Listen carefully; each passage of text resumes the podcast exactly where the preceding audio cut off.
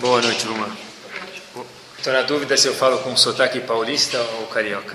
Sabe que eu, Baruch Hashem, estive no Rio esse fim de semana, teve uma coisa que me surpreendeu. Eu tive vontade, depois que eu voltei do Rio, eu tive vontade de rir e de chorar. Por um lado, rir, porque a gente, cada vez que eu vou para lá e fica mais claro isso, a sede de Torá que as pessoas têm no, no mundo, assim, a vontade de aprender, independente da hora que você marca, do dia que você marca, as pessoas têm muita vontade de aprender. E fiquei com vontade de chorar, porque às vezes você vê Yehudim que não tem a mínima ideia do que quer dizer ser um Yehudim. Nunca tiveram oportunidade de aprender. Às vezes você encontra alguém que nunca teve a oportunidade de saber o que quer dizer ser um Yehudi, pessoal. E é incrível isso, que por isso dá vontade de rir por um lado e de chorar pelo outro. Uma vez, eu escutei que uma vez tinha o menino me perguntou, Rabino, sabe como o português amarra o sapato? Então eu falei, não sei como o português amarra o sapato. Aí ele falou o seguinte, olha, como é amarra o sapato esquerdo? É, sei lá, abaixa e amarra o sapato esquerdo. Que eu vou responder para ele. Eu falei, não sei, me conta você, você deve saber melhor do que eu. Ele falou o seguinte, ele coloca o pé direito no banco, deixa o esquerdo no chão e amarra o pé esquerdo. Assim que o português amarra o pé esquerdo. Tá. O que isso tem a ver com hoje, pessoal, tem uma passagem na Torá que parece, né, só para que a gente possa entender, não que Deus me livre assim, mas parece, Kaviahol, que a gente colocou o pé esquerdo no banco para se aproximar da gente e amarrou o pé direito que está no chão. Pessoal, olha que interessante. O Passuk fala para a gente, tem um Passuk que fala o seguinte, Im Mizbach Avanim Tivneri. O que quer dizer Mizbach Avanim Tivneri? O que quer dizer a palavra Im em hebraico? S-E-C se você construir um misbeach de pedra para mim, então termina o passo dizendo, cuidado para não confeccionar o misbeach com ferro. Assim está escrito no passuco. Porém, Rashi diz que aqui é uma exceção. Na verdade, a palavra im normalmente quer dizer o que? Se. Se, caso você vai construir um misbeach, então não coloque pedra. Quer dizer, uma opção. Você faz assim ou não faz assim. Porém, Rashi diz nesse passuk que aqui é uma exceção, que a palavra im referente ao misbeach não se refere a se você quiser construir. Tem que traduzir a palavra im da seguinte forma: quando? Quando você for construir o misbeach, construa ele sem ferro. Tem uma haverá da pessoa usar qualquer utensílio de ferro, seja ele alicate, seja britadeira, seja martelo, no misbeach. Quer dizer, não leia a palavra im se você for construir um Mizbeah, não coloque ferro nele, mas leia o quê? Quando você construir um Mizbeah, construa sem ferro. Quer dizer, a palavra im parece ser opcional. Diz Rashi, não, aqui na verdade o im não é opcional, é obrigatório. É quando? Obrigatório é construir. Quando construir, constrói assim. A segunda vez que aparece a mesma coisa, está escrito o seguinte: em Parashat Mishpatim, tem três vezes que aparece esse im trocado. A segunda vez é em Parashat Mishpatim. Im kesev talvet ami. Tradução na lata, no português, claro. Se você vai emprestar dinheiro para o meu povo, quer dizer, para outro Yehudi, não cobra juros dele. Diz Rashi, calma, calma, não é assim a tradução. Não é se você vai emprestar, não, empresta, não cobra juro, porque a palavra, si parece o quê?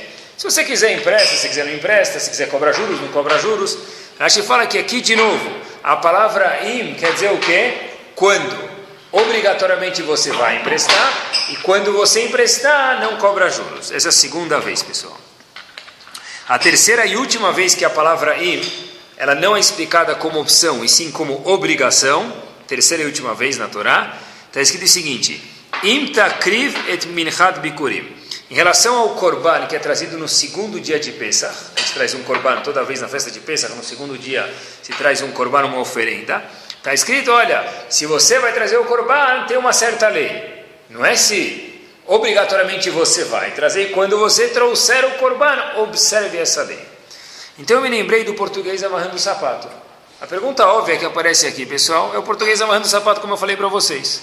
Espera aí, a palavra im, alef, mem, sempre define o que? Opção. Se você quiser, se você descer brincar lá embaixo, fala para o teu filho em hebraico. Se você descer brincar lá embaixo, coloca o boné para não se queimar. Por que a Torá usou a palavra im aqui, todas as vezes, nessas três vezes, e Rashi diz são três exceções. Não é quando, não é se você quiser, é obrigatoriamente você vai. Quando você for, faça do jeito que a Torá pediu. A pergunta é, por que a Torá não escreveu quando, em vez de escrever de um jeito que é opcional, mas aqui fala que é uma exceção e na verdade não quer dizer opcional, quer dizer uma obrigação. Fala do jeito certo. Então essa é a pergunta, né? Quer coçar o ouvido esquerdo, levanta a mão esquerda e coça. Por que precisa passar a mão direita por cima do ouvido direito para coçar o ouvido esquerdo? Essa é a pergunta que a gente está fazendo, pessoal. E por que justo nesses três casos são uma exceção? Eu vi uma resposta muito, muito curiosa, acho que tem um segredo aqui dessa resposta, pessoal. Isso nos leva ao show de hoje, Bezat Hashem. O Mizbeach, os três psukim são, um é o Mizbeach, o segundo é empréstimo de dinheiro, e o terceiro é o Korban, a oferenda que se servia no segundo dia de Pesach. Primeira exceção, que a palavra im não é opcional e sim obrigatória, é em referência ao Mizbeach, que não pode usar ferro no, na construção do Mizbeach. Todas as religiões, todas não sei pessoal, mas grande maioria, talvez todas as outras religiões do mundo, a pessoa faz um korban, uma oferenda para Hashem. Muitas religiões dizem que a pessoa também serve um misbeach, faz um misbeach, um altar e traz uma oferenda para Hashem. Agora é o seguinte, a pessoa traz um korban como um sacrifício para Hashem, onde a pessoa se sacrifica para Kadosh Baruch Hu, nas outras religiões. Dentro da Torá, o Korban também é um sacrifício, como a própria palavra já diz, para Hashem, mas a pessoa tem que entender que esse sacrifício é um prazer para Hashem, mas no fundo, quando eu trago um Korban para Hashem, eu estou fazendo um bem para quem? Para minha própria pessoa. E o que, que, isso tem a ver com a palavra im? Olha que interessante, pessoal. Se Hashem colocasse da seguinte forma: quando você fizer um misbeach, faça dessa forma, é uma obrigação. O que, que eu entendo? Eu faço assim porque eu sou obrigado, não tem outra opção. Quando eu escrevo a palavra im, que parece ser uma opção, mas na verdade é uma obrigação, o que isso me demonstra, pessoal? Hashem te falou, você é obrigado a fazer, mas você tem que fazer. Porém, faça isso com um feeling que você é o quê? Opcional.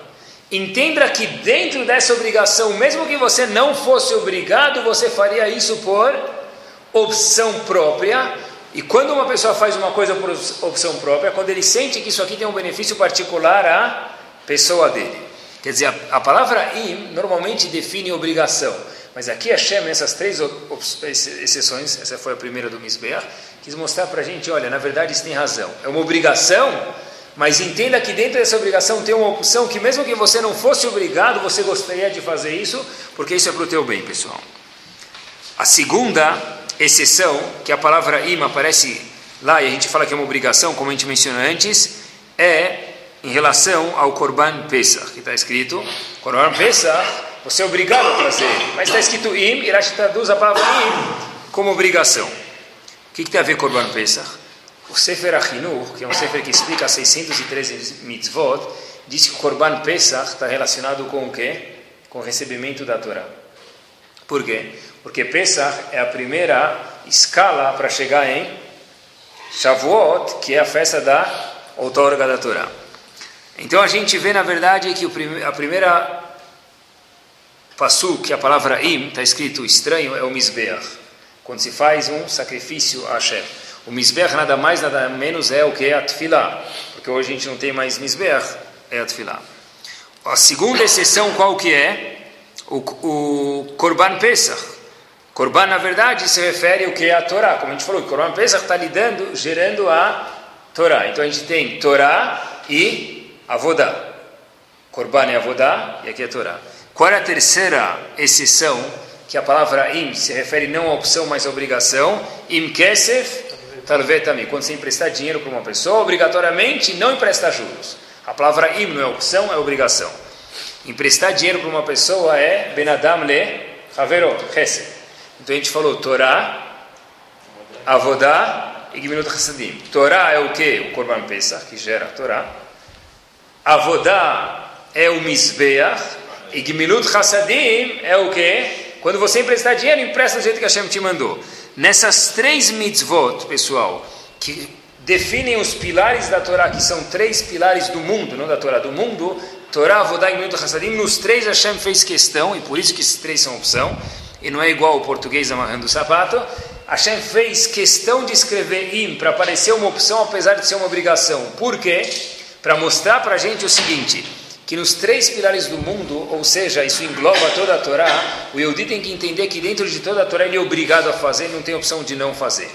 Porém, o Yehudi tem que entender não menos que mesmo que ele não tivesse que fazer, e Hashem falasse isso é uma opção, ele deveria sair correndo fazer elas. Por quê? Porque aqui não é que nem outra religião ou outras religiões que eu faço, eu estou me sacrificando nesse mundo, eu vou sofrer, eu vou me condenar nesse mundo para depois chegar no Olamabá e ter 80 virgens e 325 garrafas de arak. O Yehudi tem que entender que eu vou curtir esse mundo, aprender como curtir esse mundo para poder curtir ele melhor lá em cima, pessoal. Essa, por, por isso que essas três mitzvot, vamos chamar assim, estão escritos com im, im é opcional, mas na verdade é obrigação. Por que não escreve obrigação de verdade? Para te explicar que dentro da obrigação você tem que ter um feeling, um sentimento de algo que é opcional, que você faria de qualquer forma. Por quê? Porque isso é bom para você mesmo. Qual a diferença, pessoal? Comecei a pensar, se uma pessoa faz essas mitzvot, ou qualquer mitzvah, com im de opção, ou como im de obrigação. Se uma pessoa faz uma mitzvah porque ele é obrigado, ou porque ele quer? Tem diferença? Eu acho que tem uma diferença muito grande, pessoal. Olha que interessante.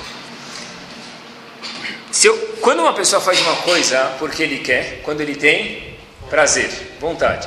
Uma pessoa faz uma coisa por obrigação quando? Quando ele precisa. Ele não tem opção. Uma criança faz lição de casa, ele faz por quê? Ou porque a professora mandou, ou porque ele vai levar bilhete na agenda dele e vai receber bronca dos pais, ou porque o diretor, alguma razão tem. Ele não quer fazer muitas vezes, ele faz. Isso é obrigação. Que que ele, como ele toma sorvete de chocolate? Ele quer. Mas mesmo se ele não tomar, a professora, a mãe ou o pai não vão brigar com ele. Muito bem daí. Justo por isso que o sorvete é legal. Quando uma pessoa gosta de alguma coisa, ele faz com prazer. Quando uma pessoa se sente obrigada, ele faz, muitas vezes com ressentimento, pessoal. Rav Moshe Feinstein tem uma ideia, ele tem um livro sobre Parashat Shavua. Ele tem uma ideia que aparece três vezes no comentário dele, tem um livro chamado Drash Moshe, de Bereshit Advarim, eu acho que aparece três vezes a mesma ideia, a gente vai pegar uma vez só, pessoal. Ele fala em seguinte, em Parashat Nitzavim, diz a Moshe Feinstein, tem a seguinte observação. Está escrito que a pessoa tem dois caminhos. O caminho da vida e, lo aleno, o caminho inverso. E a Torá diz para a gente as seguintes palavras. O Bacharta Bachaim, diz Hashem, vou te dar uma dica, escolha o quê? A vida. Para que diz Hashem? Leman Para que você e teu filho, e as próximas gerações, netos e bisnetos, vivam. Assim está escrito na Torá. A Moshe Feinstein diz que é impossível que esse passuco está falando para que teu filho tenha vida física. A Moshe Feinstein prova que o passuco já anterior, ou alguns anteriores, falaram que se você quer viver, escolha a Torá. Então por que, que o passuco diz para que viva o teu filho e os teus netos? O Bachartá Bachaim, o que quer dizer isso? A Moshe Feinstein diz o seguinte, olha como ele lê o passuco. O Bachartá Bachaim leman tichie atav ezarachá, Rav Moshe Feinstein o seguinte, se você quer que atav ezarachá, você, teu neto e teu filho, cumpram Torá, estejam ligados com a Torá, Rav Moshe Feinstein aqui tem na Torá uma dica. Só tem um jeito, o Bachartá Bachaim. Faz as mitzvot não porque você é obrigatório, mas porque você não porque você é obrigado, melhor dizendo, mas porque você escolheu as mitzvot. E olha como ele leu o passuco. O Bachartá Bachaim, se você fizer as mitzvot com uma escolha, com vontade, com entusiasmo, aí sim, lemante Não que teus filhos vão ter vida, porque eles vão ter vida de qualquer jeito, mas vão ter vida espiritual, vão ser Eudim de verdade, se você fizer as mitzvot por escolha. Se você faz as mitzvot como alguém que carrega, já vou mostrar alguma diferença, como alguém que carrega uma bola de pedra, que nem aquela bola do desenho do prisioneiro, então, diz a Moshe Feinstein, aí possivelmente a futura geração netos ou bisnetos da pessoa, religiosamente falando, ou judaicamente falando, estão condenadas. Assim diz a Moshe Feinstein. Lemante quer dizer que eles vão viver. Viver o quê? Vão sentir a vida da Torá. O que quer dizer, pessoal, fazer com escolha? Uma pessoa que faz com sorriso ou faz com entusiasmo, ele faz com escolha, ele escolheu fazer isso. Uma pessoa que vai arrastada para a sinagoga, mesmo que ele não é arrastado, mas parece que ele está arrastado, por exemplo, Então, mulher não tem obrigação, mas um homem que tem obrigação, ele vai. Ah, às vezes eu vou arrastado porque não estou com vontade. Mas a maioria das vezes, como que é? A maioria das vezes, se a pessoa vai arrastada, ele não escolheu fazer aquilo. Diz a Moshe Feinstein, então não é bachartá, você não escolheu. Aí já é dúvida se vai ter tirria através da raça. Teus filhos e netos vão querer estar conectados com o judaísmo, com a Torá, pessoal. E é incrível, pessoal, como dá para enganar todo mundo, menos quem? Nossos filhos. Vocês falaram Hashem, é verdade que não dá para enganar Hashem, mas talvez se a gente pudesse falar assim, não fosse mal educação, mais difícil ainda enganar nossos filhos. Por quê? Vou dar um exemplo para vocês. Aconteceu o seguinte: uma vez eu pedi para os alunos interpretarem a mesa de Shabbat deles. Estava fazendo uma coisa, um curso de psicologia e eu aprendi alguma ideia e eu quis praticar isso com meus alunos. Faz tempo já, bom? Por isso posso contar para vocês. Hoje eles já estão, a pessoa que aconteceu já está casada. Então eu falei, olha, cada um para mim desenha a mesa de Shabbat. Desenharam, tá? Como que desenha? Eu falei, do jeito que você quiser. Se quiser desenhar um homenzinho do jeito que eu desenho, uma cabeça que é um círculo e dois palitinhos que é a mão e dois palitinhos que é a perna, tfada, pode desenhar também. Eles foram lá e desenharam. Aí eu falei, olha, agora vem explica o desenho para mim. Então cada um vai explicar, esse é meu avô, esse é minha irmã, esse é meu pai, essa é minha mãe. Aí um, um indivíduo chegou de um jeito muito curioso, falou assim, posso, posso fazer, é um, um menino assim, um pouco mais engraçado, posso até fazer uma ensinação? Eu falei, claro, tá livre. Então ele começa assim, ufa, Yom Aí eu falei para ele, como é que é? Eu falei, ensina aí de novo, mostra o desenho. Ele falou, não, aqui está meu pai fazendo o Kiddush, eu vou te mostrar. Eu falei, Habib, está com um problema de respiração? Ele falou, não. Eu falei, o que é esse uf? Uf está no desenho? Ele falou, por isso que eu estou fazendo uf, porque não está no desenho, Habib, eu estou te mostrando. Eu falei, o que, que é uf? Falou, cada vez que meu pai senta na mesa sexta-feira à noite, ele faz uf. Ele dá, dá aquela, né? Já viram um caminhão de oito eixos puxando o breque? Ele dá aquele ovo e depois ele faz Yom HaShishim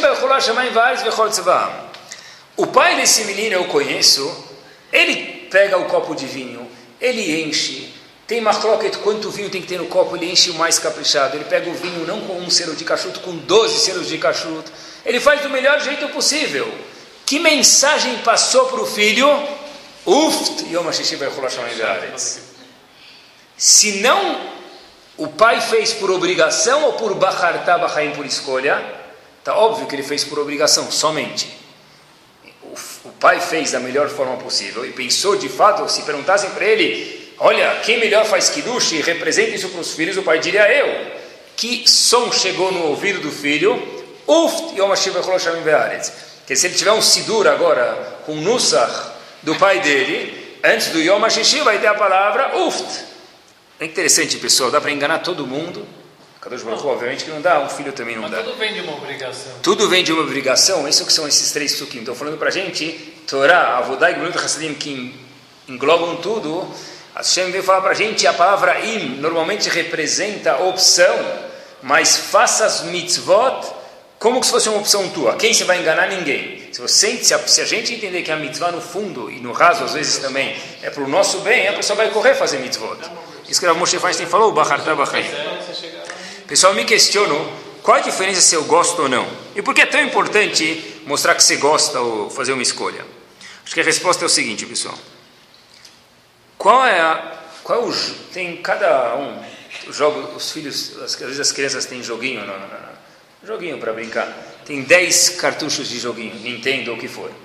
Quanto, tem sempre um que ninguém joga. Tem um joguinho em casa, ou tem um jogo de verdade de tabuleiro. Tem 20 jogos. Tem os 5 que são mais usados e os 15 que são menos usados. Qual o jogo que as crianças mais jogam? Os que eles mais têm prazer, mais curtem, não é?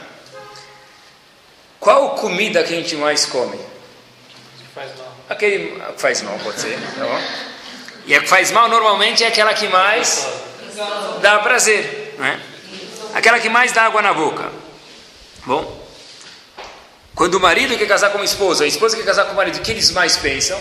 Com que esposa ou marido eu vou ter mais prazer na minha vida, eu vou ter uma vida mais curtida, eu vou aproveitar mais minha vida, mais satisfação eu vou ter. de formar uma casa e uma família junto, daí por diante. Ou seja, a pessoa na vida, o que ela procura sempre? O que, que no fundo está procurando? Satisfazer, satisfazer as vontades para ter uma vida satisfatória, gostosa, prazer. Até vi, olha que interessante, pessoal. Está falando de joguinho. Olha até onde vão as coisas, né?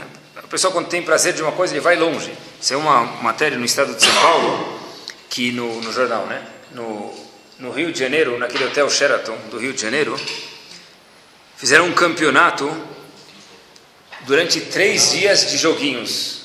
Joguinhos em computador. Em três dias passaram duas mil pessoas lá no campeonato de joguinho. Três dias, duas mil pessoas para jogar joguinho. Que joguinho que eles jogaram? Os joguinhos que eles gostam, né? Eu estava até, agora que já lembrei disso, estava no Rio de Janeiro, e eu no táxi, né? Assim, pena que eu não gravei, porque era verdadeira essa história. Aí o indivíduo estava falando para mim, olha, tá vendo essa senhora andando com oito cachorros? Eu falei, é, porque aqui no Rio tal, tem passeador de cachorro. Eu falei, é, em São Paulo também tem, pensa que vocês são melhores do que a gente. Falei, não, mas aqui tem agora, você não sabe. Aqui em Copacabana, ele me contou, é a população, o bairro que tem população mais velha do Brasil. E a população, quando o pessoal de idade normalmente tem muito cachorro. Então aqui é o bairro que tem muito cachorro. Agora tem quando o cachorro se comporta em sessão de acupuntura para o cachorro. Então os donos, eu falei, mas vai saber se é verdade? Ele falou, não, doutor. O patrão acompanha a sessão de acupuntura do cachorro, né? Por quê? Tudo, tudo na vida roda em volta. Pessoal, até onde o mundo chega é curioso isso. Tudo na vida roda em volta do prazer. Se a senhora de idade e o senhor de idade sentem prazer em ver o cachorro dele na acupuntura, mesmo o cachorro está sendo furado, talvez ele está gritando e amaldiçoando o dono e a dona, mas eu tenho prazer. Na vida tudo roda em torno do prazer, pessoal.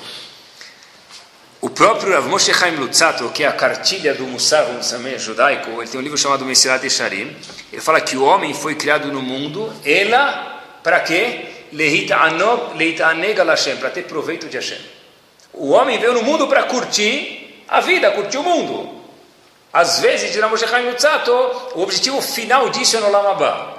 Mas a pessoa veio para quê? Para ter prazer, satisfação, curtir. Pessoal, por isso que é tão importante Bahartá escolher. Escolher fazer as mitzvot. Quando a gente escolhe, a gente mostra que a gente tem prazer. E nossos filhos estão sempre procurando prazer. Tem dois caminhos, eu acho, pessoal. O primeiro, tem dois caminhos de fazer a Vodat Hashem. O primeiro caminho de fazer a Vodat Hashem, religião, é fazer o seguinte: eu abro mão das minhas vontades, porque eu entendo que Hashem é grande. Eu sou X, Hashem é um milhão de X, muito maior do que eu, ou mais, obviamente. Eu tenho que subjugar minhas vontades a quem? A Hashem. Esse é um caminho, pessoal. Hashem mandou fazer, eu faço. O segundo caminho, eu acho que é muito mais inteligente, é o segundo, esse caminho. Eu preciso fazer as mitzvot, eu sou obrigado. Tá bom. Mas eu vou fazer elas, porque o maior prazer no mundo que tem é fazer uma mitzvah ou estudar um pedaço de Gemara. Esse de fato é o maior prazer. Quem não sente isso é pena. Esse de fato é o maior prazer, pessoal. O que acontece? Qual é a diferença? Se meu filho procura prazer, se minha esposa procura prazer, se eu no fundo, mesmo que eu me engane, eu procuro prazer, eu escolho o caminho de falar: olha, já que tem que fazer, eu faço. Meu filho vai falar o quê? Eu não quero ser um mártir. Eu não quero ser. Meu pai quer sofrer a vida inteira dedicar a vida dele para Hashem, apesar de ele estar sofrendo, eu não quero sofrer, eu procuro prazer na vida como todo outro ser humano. Diz Ramoshe Feinstein, por isso que o passo diz lá atrás. Se você quer que teus filhos vivam judaicamente, é o que, pessoal? Escolhe. Se você faz, é escolhe, porque teu filho também procura prazer. Em vez de enganar ele e falar, olha, tem que sofrer para ser Yehudi, eu procuro prazer e ser Yehudi às vezes é difícil, jejum é Yom Kippur, tem razão, mas na maioria dos dias não é Yom Kippur, não é jejum, é um prazer poder ser um Yehudi. E a gente pode ver, pessoal, que às vezes as pessoas se perguntam por que eu sou tão religioso e meu neto não quer mais ser religioso. Obviamente que tudo depende de Akadosh Baruch mas a nossa participação nisso é quanto de alegria tem na tua Torá, quanto de alegria tem no momento que você coloca a tefilin, quanto de alegria tem quando você volta da sinagoga e fala cheguei da sinagoga. Se eu volto da sinagoga e falo cada vez a reza estava muito longa. Essa vez o Hazan enrolou demais. Essa vez teve 39 aliot, bateu o recorde, vai colocar no Guinness. Pode ser até verdade e me incomoda isso. Mas se cada vez minha esposa, meu filho escutam isso, o que, que eles entendem? Qual a mensagem que eu estou transmitindo? Uft. Yom HaShishi vai Eu não quero ser o que teu filho vai falar, ou teu neto, tua esposa, você próprio no fundo. E a pessoa, o que, que vai acontecer, pessoal? A mensagem que passa é que precisa ser um mártir para cumprir Torá. Diz a Moshe Feinstein, desse jeito, é muito pouco provável, lo aleno, que a próxima geração, a segunda ou a terceira, queiram ficar nesse mesmo trilho chamado Torá Mitzvot. Quando a pessoa faz, pessoal, por, por ser forçado, ele virou o Gandhi. Gandhi lá jejuou, quantos anos ele jejuou? Quantos dias ele jejuou? Ah, ele jejuou. Eu não quero ser Gandhi. Meu pai quer ser Gandhi, quer sair na, na revista da semana. Eu não quero ser. Se eu faço por prazer e todo mundo procura prazer, aí sim, os filhos vão querer copiar a gente, pessoal. Qual a maior indústria do mundo? Alguém sabe? A maior indústria do mundo é entretenimento. A maior indústria do mundo é entretenimento. Por quê? Porque a pessoa só procura prazer. Então, em vez de contra isso, mostra que o prazer está dentro da Torá, pessoal. Olhem até onde vai isso, pessoal. Uma vez veio um, um educador e ele trouxe um aluno para conversar com o Rav Shach. E Rav Shach, naquele mesmo dia, tinha um encontro com um monte de rabinos sobre um assunto importante. Aí o Shamash, Shamash é a pessoa que acompanha, que estava lá na porta, falou para esse, esse indivíduo que trouxe uma criança, falou, olha, sabe, agora o Shach não pode atender ninguém, porque ele vai ter uma reunião importante, você vai ter que voltar depois. Ele falou, não, é só um minutinho. Certeza que é só um minuto? Ele falou, é. Então ele entra lá dentro, depois de um minuto vezes 60, ou seja, uma hora inteira, ele sai. Aí o Shamash falou para ele, Habib, você me falou que era um minuto, está cheio de gente esperando aqui fora. Eles tinham um encontro marcado e não é justo o que você fez comigo, você me enrolou. O indivíduo fala para ele, olha, eu de fato tentei pedir uma brahá para esse menino, uma bênção, eu queria sair. O que aconteceu? Ele conta exatamente foi a história assim. Esse menino tem 14 anos de idade, e ele falou: Eu quero uma brachá para esse menino. O Rav Shach perguntou para ele: Para quê? Para ele sentir o gosto de Torá. Rav Shach perguntou para o menino: Você gosta de estudar Torá? O menino fala: Não.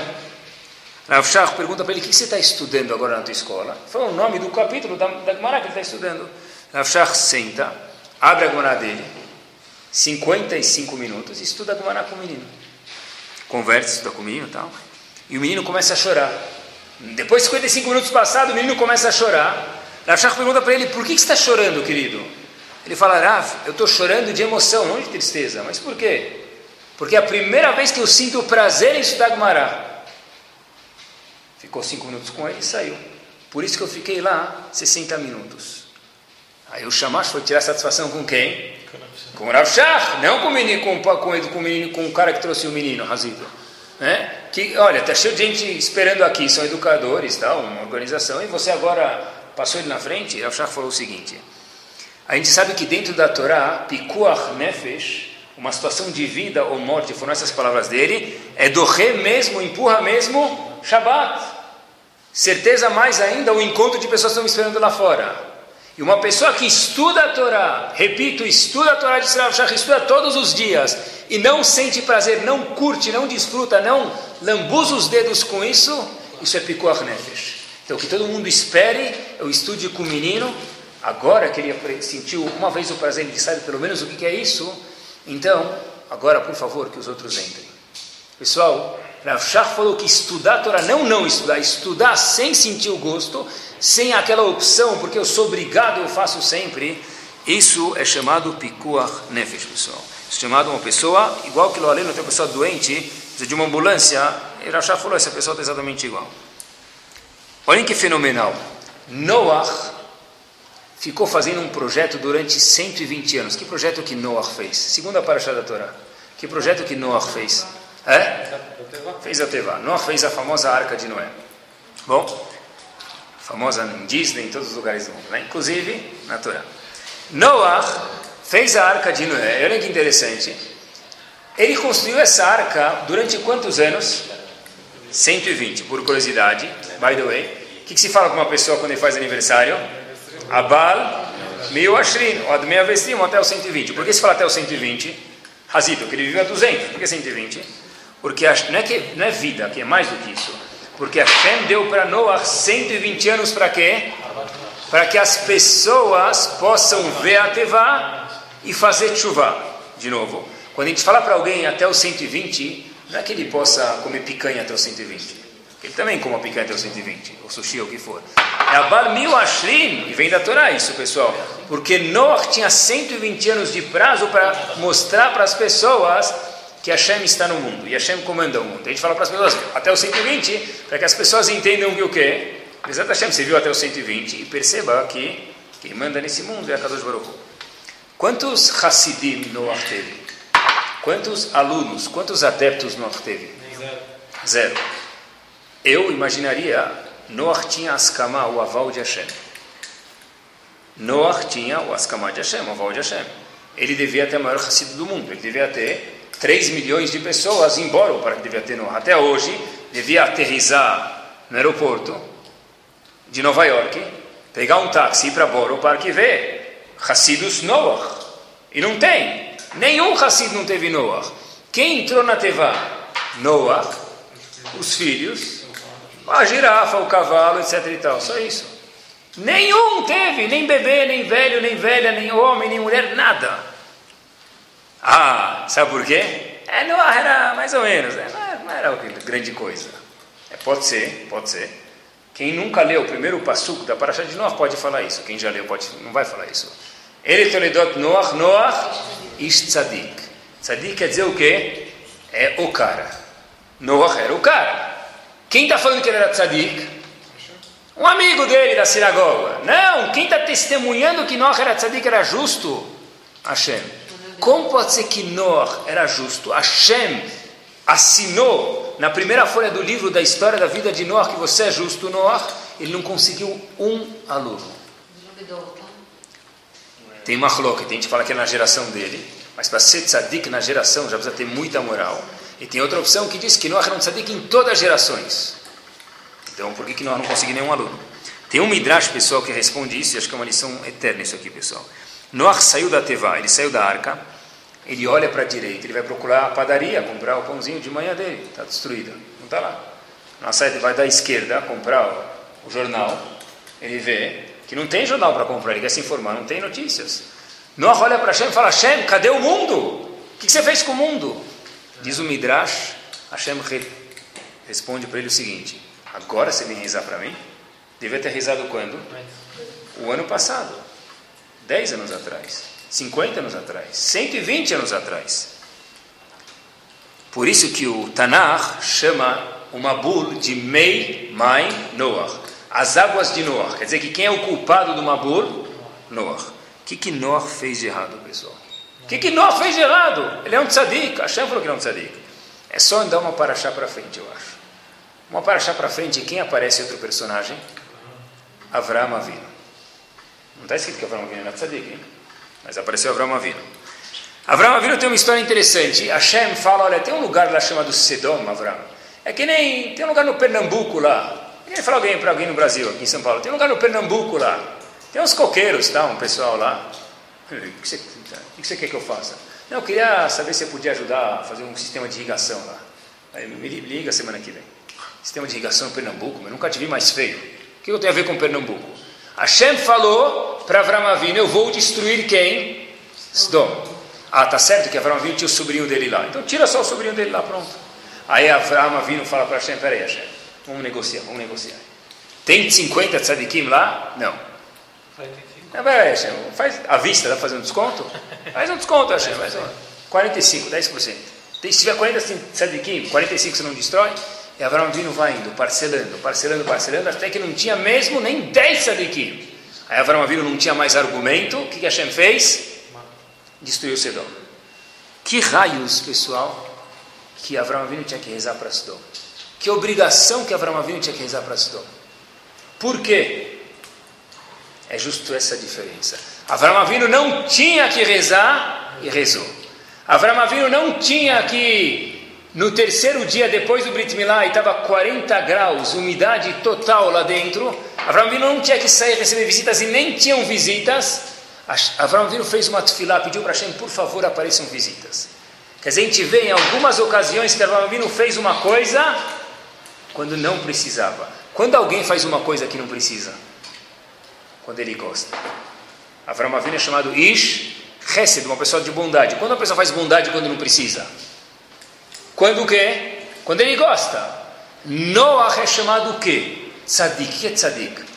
Justo. O que quer dizer justo? Eu te devo 102 reais e 33 centavos. Quando eu vou te pagar? Quanto eu vou te pagar se eu sou justo? 102 e 33. Quanto Avram Avinu pagaria? Arredonda para 103 reais.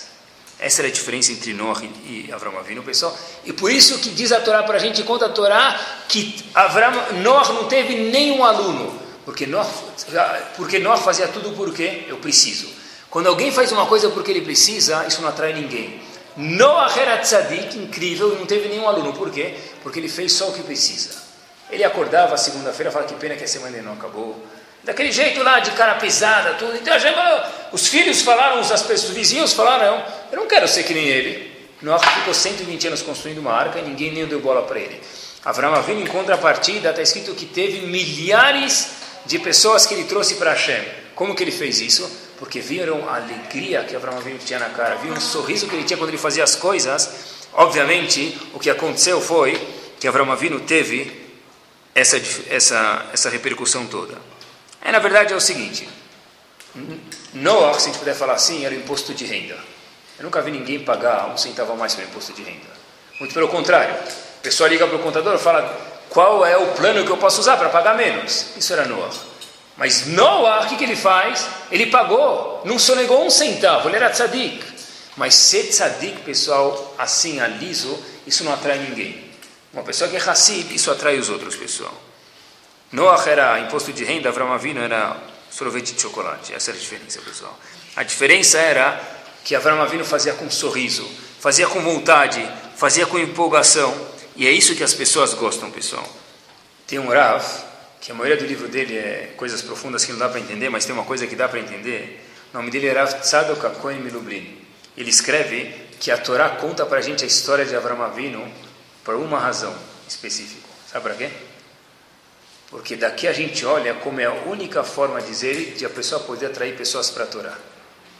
Olha para Avraham Avinu, vê a vontade que ele fazia as coisas, e aí aprenda que se você quiser ter um movimento de Kiruv, ou não quiser ter, ou você quiser aproximar os seus vizinhos, ou sua família para a Torá, só tem um jeito, faça isso com o quê? Com um sorriso na cara, com, com, com vontade.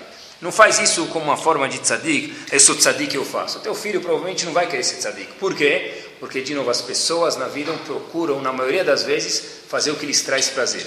Se meu pai é um exemplo de uma coisa, minha mãe, que não traz prazer, então eu não vou querer seguir o mesmo caminho. Quando teve o Brit Milá do meu filho, faz três anos já, um Rav, que não era nem do Brasil, nem sei o nome dele, me contou do Vartorá e ficou marcado na minha cabeça eu queria falar para vocês agora.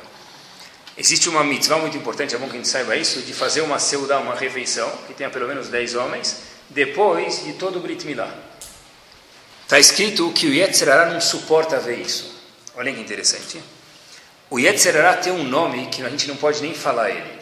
É letra Samef, Mem, Aleph e depois letra Lamed. Esse é o nome, um dos nomes pesados do Yetzirará que a gente nem deve pronunciar eles. Por isso que eu não pronunciei. Ele me falou o seguinte: o que quer dizer Samer, Mem, Aleph e Lamed? Seudat, Samer, Mitzvah, Mem, Aleph en lasot. Não se faz. O Yetzirah não consegue ver alguém fazer uma seudá mitzvah, porque uma seudá é uma, um ato de alegria depois do, de um ato de Brit Milá. Você acabou de cortar um pedaço do teu filho, machucar ele fazer uma seudá, o Yetzirah não consegue ver isso. Eu fiquei questionando por que é justo isso o Yetzirah não consegue ver, porque esse é o nome mais pesado do Yetzirah. Porque quando a mãe, que acabou de segurar o filho nove meses na barriga, e fazer ultrassom e desfazer ultrassom, e fazer ultrassom e desfazer ultrassom, e ver se está bem, leva um filho para fazer escritar nele como se fosse. Dói isso para a mãe. Quantas mães não choram na hora do bitinho do filho? Por quê? Porque é um momento difícil de fato. É isso que Yetzirah quer ver. Quando, isso que Yetzirah não deixa ver, isso que ele não quer ver. E ainda você vai fazer uma seudá, você vai ficar contente com isso. Isso aqui destrói Yetzirah. E por isso, pessoal, esse nome de Yetzirah é seudá mitzvah em lasot.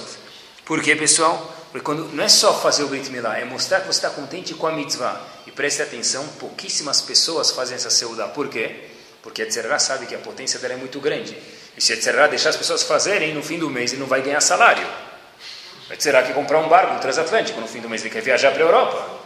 O Yetzerá daqui a pouco tem Olimpíadas, tem Copa do Mundo, ele também quer vir. Como ele faz isso?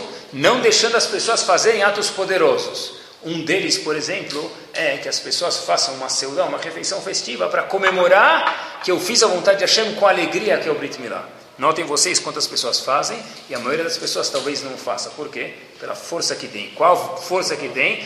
É mostrar a alegria que existe dentro do Brit Milá, pessoal.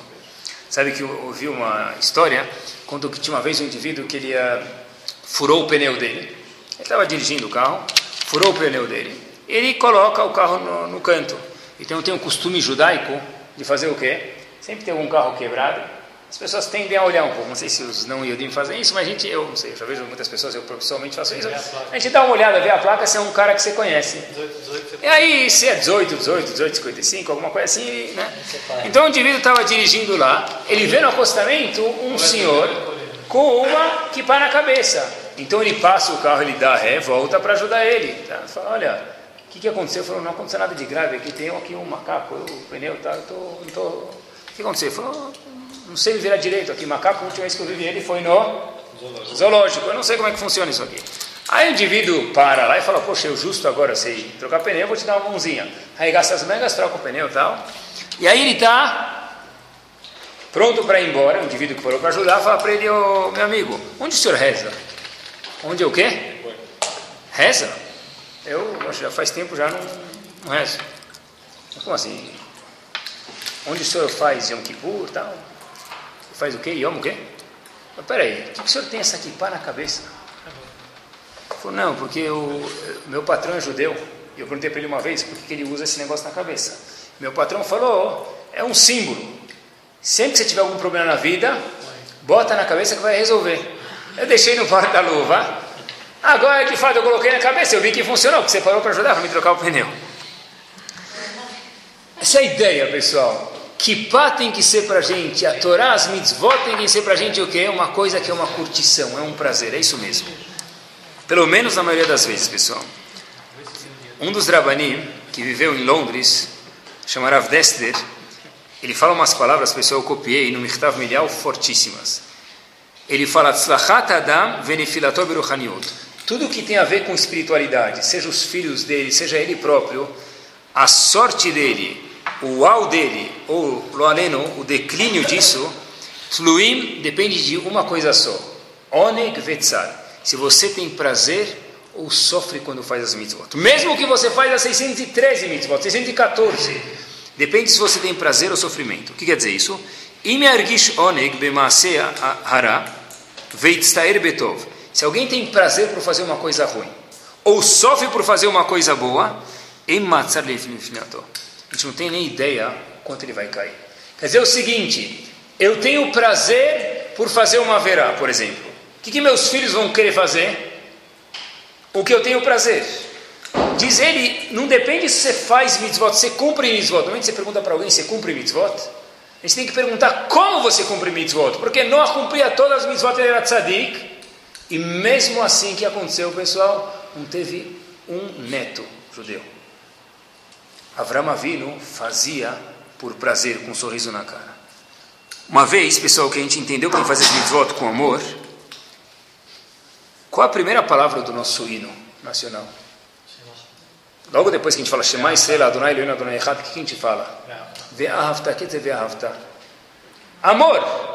Logo antes do Shema, que brachá se faz na, na, na tefilá, na reza? Baruch ata Hashem, abocher be'amo Israel, be'ahavá. E procurem três linhas antes, aparece mais três vezes a palavra ahavá. Quer dizer, em cinco linhas aparece a palavra ahavá quantas vezes? Cinco vezes. No hino nacional, na parte mais importante, a primeira parte do hino é ve'ahavta, que é ve'ahavta, amar a Kadosh Baruch Hu. Uma pessoa que faz 613 mitzvot, mas faz pesado, ele não ama Hashem. Hashem não falou faça as mitzvot. Hashem falou faça com onig, com prazer, com amor, com vontade, pessoal. Rav Salomon fez uma seguinte questão. Eu queria contar isso para vocês, tem tudo a ver com o que a gente está falando. Que é uma guia de leigo. Ele fez a seguinte questão, pessoal. Será que a gente deve forçar uma, uma criança a fazer uma mitzvah? Tem uma criança que não tem bar mitzvah.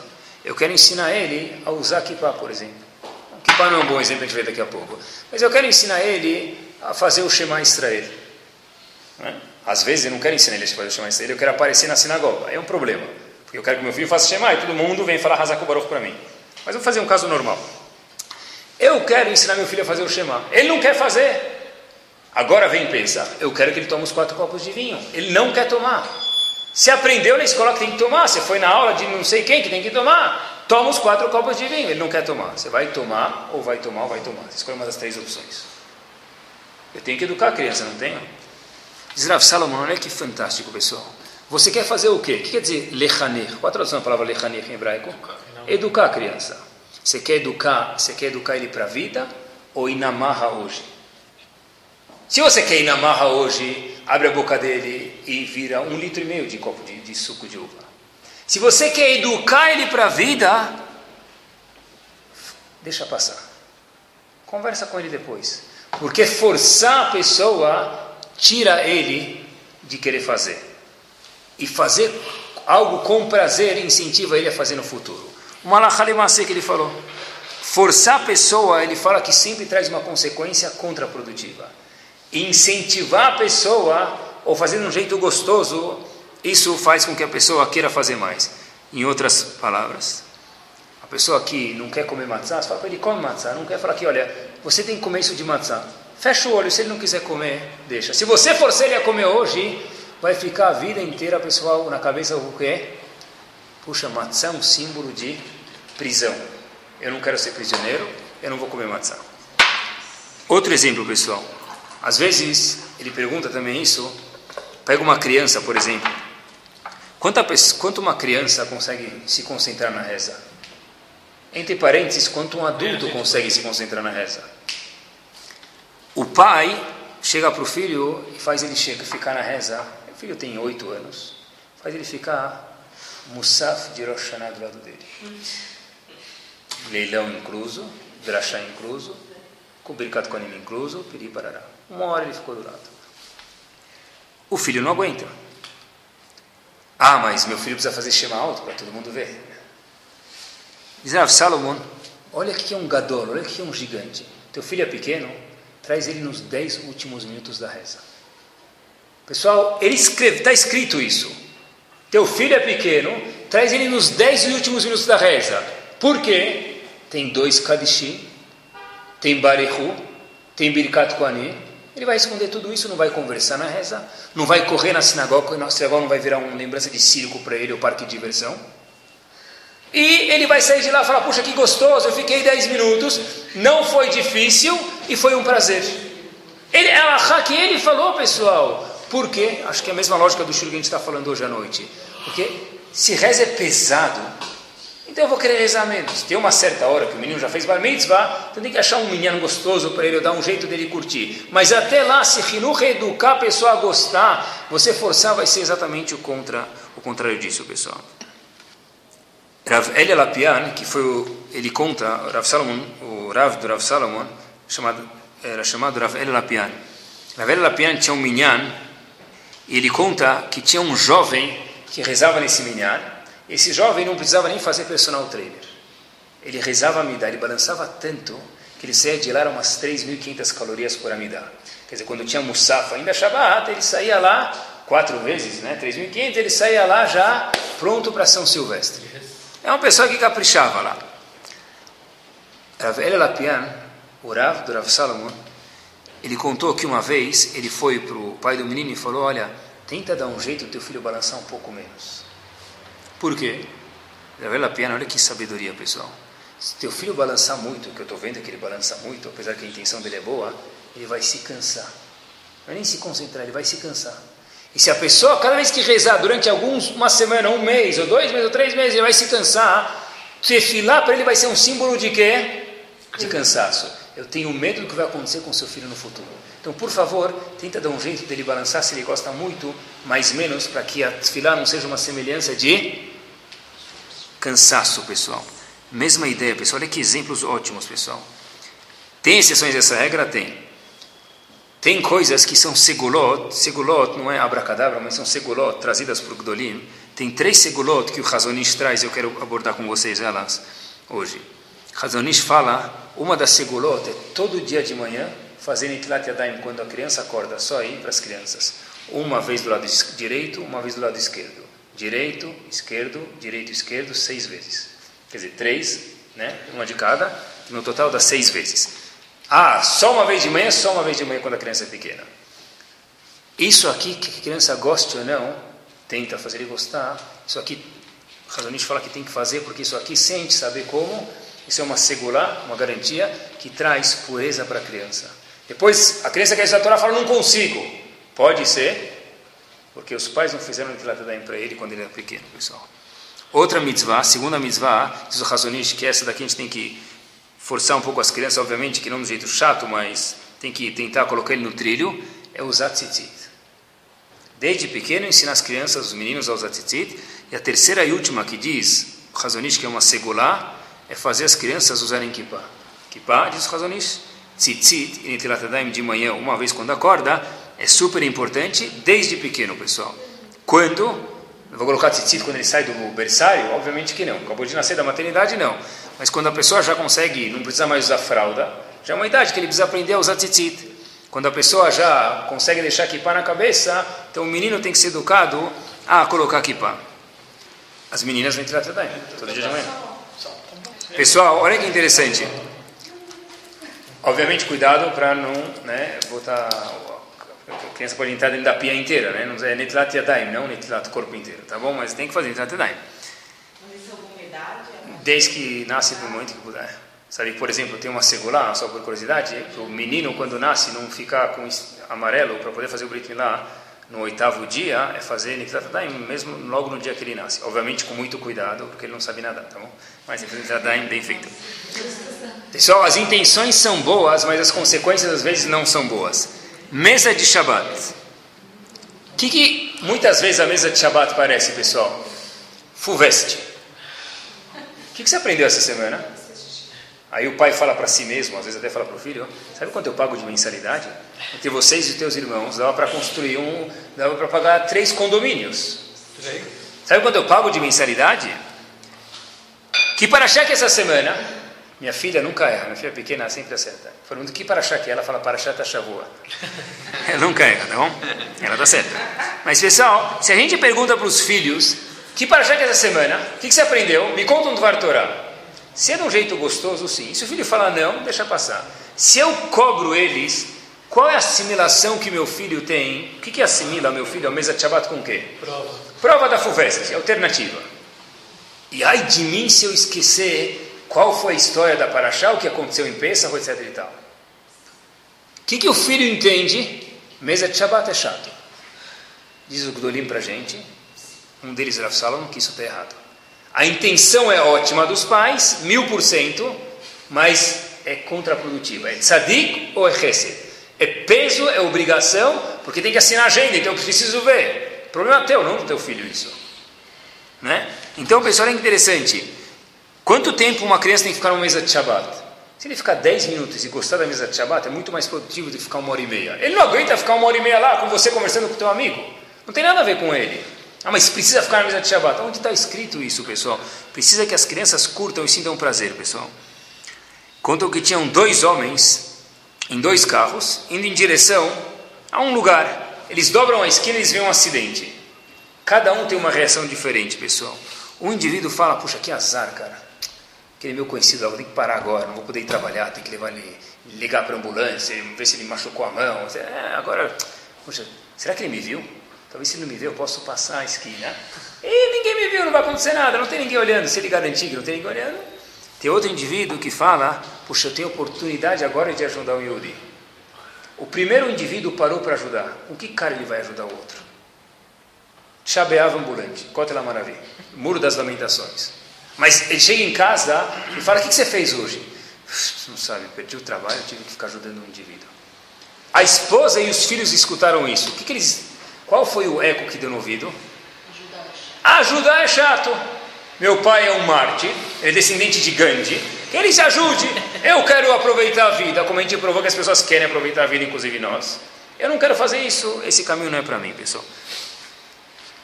David Amelech, só para terminar, diz que tem dois tipos de pessoa, isso aqui muda o sahar da mitzvah no Lamazé, a recompensa da pessoa no Lamazé. Os Ashkenazim cantam no Birkat Amazon, é um terrilim isso, aloch yelech ubacho, aqueles que estão andando chorando. Eles vão, mas como eles vão? Chorando. Logo depois termina Davi Amelech dizendo, boiavó beriná. Outros vão com alegria. Qual é a diferença? Diz Shalom Shvadron a seguinte diferença. Uma pessoa, vai chorando. O outro é boiavó beriná, vai com um sorriso. No Passuk Boi Avoberiná está escrito Nose Alumotav, ele vai carregar os feixes de trigo. Por quê? Diz Rav Shalom Shvadron o seguinte: a pessoa que faz com choro vai receber recompensa das mitzvot só no Lamabá. Essa é assim que ele explica. A pessoa que faz as mitzvot com alegria vai receber recompensa das mitzvot aonde? No Olamazé, muito bom, e também, obviamente, no Olamabá. Uma vez eu estava com um aluno ele estava lendo um Rashi, faz já seis anos essa história, lembrei agora. E aí no Rashi estava escrito Darash. Eu falei para ele, lê aí o Rashi.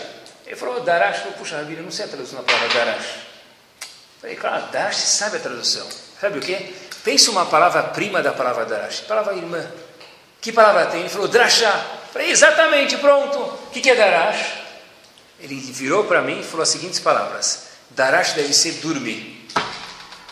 Por quê? Porque se Darash é irmã de Drashá, Drashá para mim é símbolo de dormir. Então Darash está falando Darash, vamos dormir. O que é essa palavra Darash, pessoal? Explica. A palavra Darash hebraica quer dizer explicar. O menino falou que Darash vem de Drashá, Drashá é dormiu, então Darash é dormir. Olha até onde vai, pessoal, um menino. Ele é mais inteligente do que um computador de milhões de, de, de, de megabytes de memória.